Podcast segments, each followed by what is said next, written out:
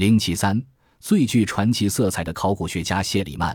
亨利·谢里曼出生在德国，他的父亲是教堂牧师，因有酗酒、通奸、侵吞财产等恶习而被教堂开除。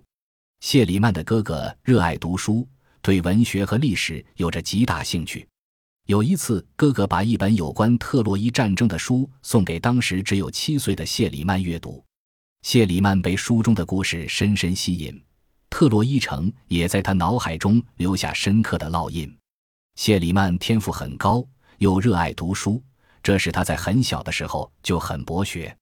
他一生共掌握了二十二种语言，对历史和文字有着个人独特的理解。由于家庭经济状况不好，谢里曼十四岁就辍学，当起了童工。十九岁在开往南美的轮船上当勤杂工。有一次，这只船在一次风暴中沉入北海。谢里曼侥幸抓住一只浮在水上的木桶，才未葬身海底。后来，他在阿姆斯特丹的一家商务公司当职员，由于聪明勤奋，很快被提升为公司经理。随后，他被派往俄国，在那里，他做原材料贸易，为自己攒了不少钱，还娶了一位俄国女子做妻子。1850年，他去了加利福尼亚，那时的加利福尼亚正是淘金的热点。他买卖沙金赚了将近五十万美金，随后又投资房地产，还在俄国克里米亚战争和美国南北战争期间做军火生意，成为一个很富有的人。谢里曼对特洛伊遗址采取的疯狂行动，使他背上特洛伊第二个破坏者的骂名。谢里曼觉得生活无忧之后，便想起了自己从小的梦想，寻找荷马史诗中的特洛伊城。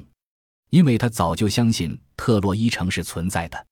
一八六八年，他到了希腊和小亚细亚，第一次踏上荷马史诗中的这片土地。土耳其西北部的两个遗址早已和特洛伊传奇有着神话般的联系，这就是名叫布纳巴西的村落和称为西沙里克的小山。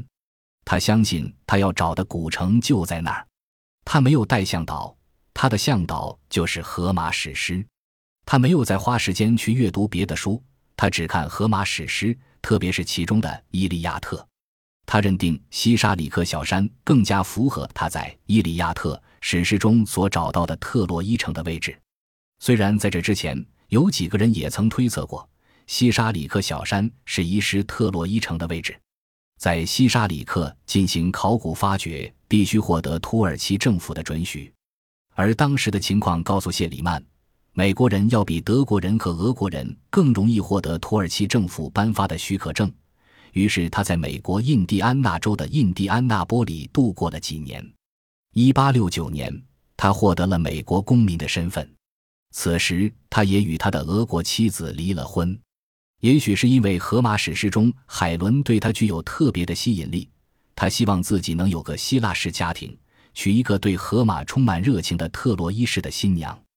果然，他的朋友为他介绍了一个十六岁的希腊姑娘索菲亚·英格斯托门罗斯。他们一见钟情，很快结了婚。婚后生了两个孩子：安卓米奇和阿伽门农。这两个名字全部源自荷马史诗中的英雄人物。一八七零年，谢里曼回到西沙里克，他仍然没有获得土耳其政府的准许证，但他还是在土耳其雇佣了一批当地人和他一起勘探、发掘遗址。在土耳其当局勒令他停止非法开掘之前的两星期，谢里曼挖出了一段很牢固、足足有六英尺厚的石墙。他坚信，这就是荷马在史诗中描写的特洛伊城墙。一八七一年，谢里曼获得了土耳其政府的准许，正式动工开掘了。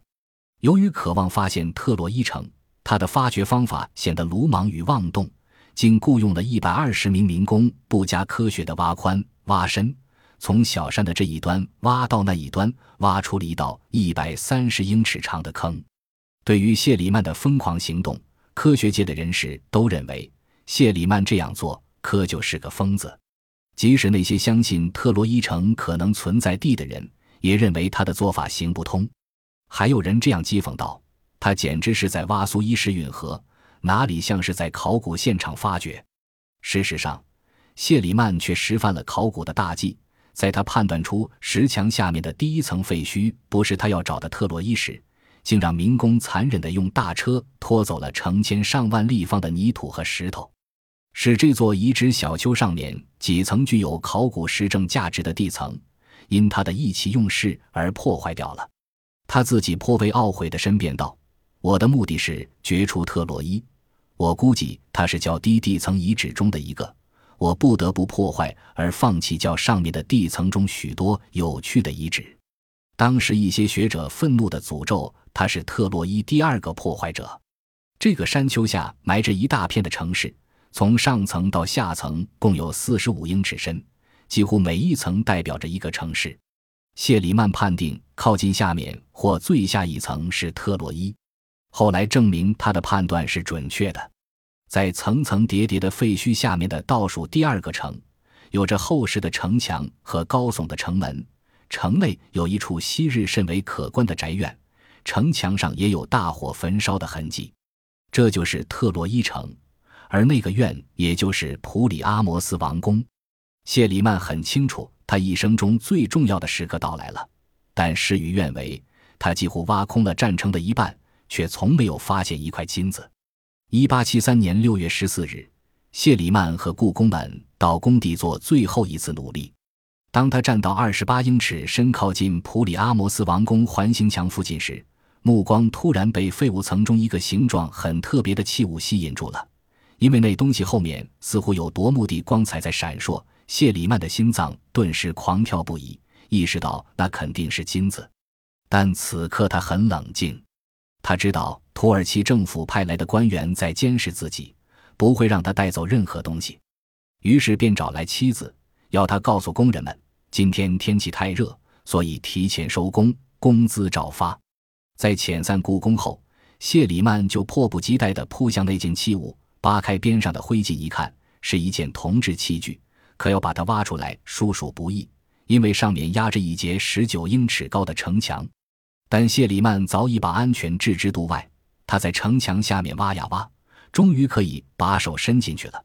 于是，一件又一件金银财宝被取了出来。回到他们居住的木屋，仔细检点。发现共有金王冠二顶，还有四千零六十六个近似心形的金片，十六尊神像，二十四条项链，以及杯、瓶、耳饰、纽扣、针、棱柱等，总计八千七百件各式金制物件。谢里曼认为这就是普里阿摩斯王宫的宝藏。谢里曼在寻找特洛伊城时没有带向导，他的向导就是荷马史诗。谢里曼设想这些财物紧挨在一起，呈长方体。可能是原来是装在一个木质箱子里的，后来木箱被战火焚毁，宝藏却保留了长方形状。他们在宝藏附近发现的铜钥匙可以验证这种推判是可靠的。希腊人攻进特洛伊城后，城内一片混乱，王宫内有人匆忙地把一些财宝装进箱子，连钥匙都来不及拔下来就仓皇出逃。走到城墙边，也许遇上了大火，也许是敌人的追赶。使他被迫丢下箱子逃至天天，而箱子也马上被倒塌的房屋和城墙所覆盖。但后人对此假设提出异议，他们认为这些财宝原是藏在王宫楼上的箱子里的，后来由于大火烧毁了王宫，才使宝箱衰落到了离城墙不远的地方。因为不久，在离第一宝藏只有几码远的地方，以及在王宫墙角处，又发现了另外两个宝藏。于是又有人推判。这可能是当希腊人破城而入的时候，宫廷侍卫情急之中把国王的财宝装进几个大箱子，故意放到即将倾塌的城墙下面的。谢里曼夫妇一夜暴富，激动的心情无以言说。而更让他欣喜万分的是，终于找到了证实特洛伊城存在的证据，实现了他一生的梦想。为了保住这笔财富。谢里曼想尽办法在土耳其官员眼皮底下将他们偷运出土耳其，尽管这样很冒险，倒屡试不爽。在以后的六个月里，谢里曼躲过土耳其官员的视线，在古城遗址中更为偏远的地方进行了秘密发掘，在神不知鬼不觉把装满宝藏的箱子一批批地装上船，从土耳其运往希腊。这批宝物的种类之多，覆盖面之广。令谢里曼惊讶不已。谢里曼用黄金饰物将妻子装扮了一番，仿佛要在妻子身上找到当年海伦的影子。他感到自己像活在神话故事里一般，再也抑制不住兴奋喜悦之情，终于向全世界宣布了他的这个神奇的发现。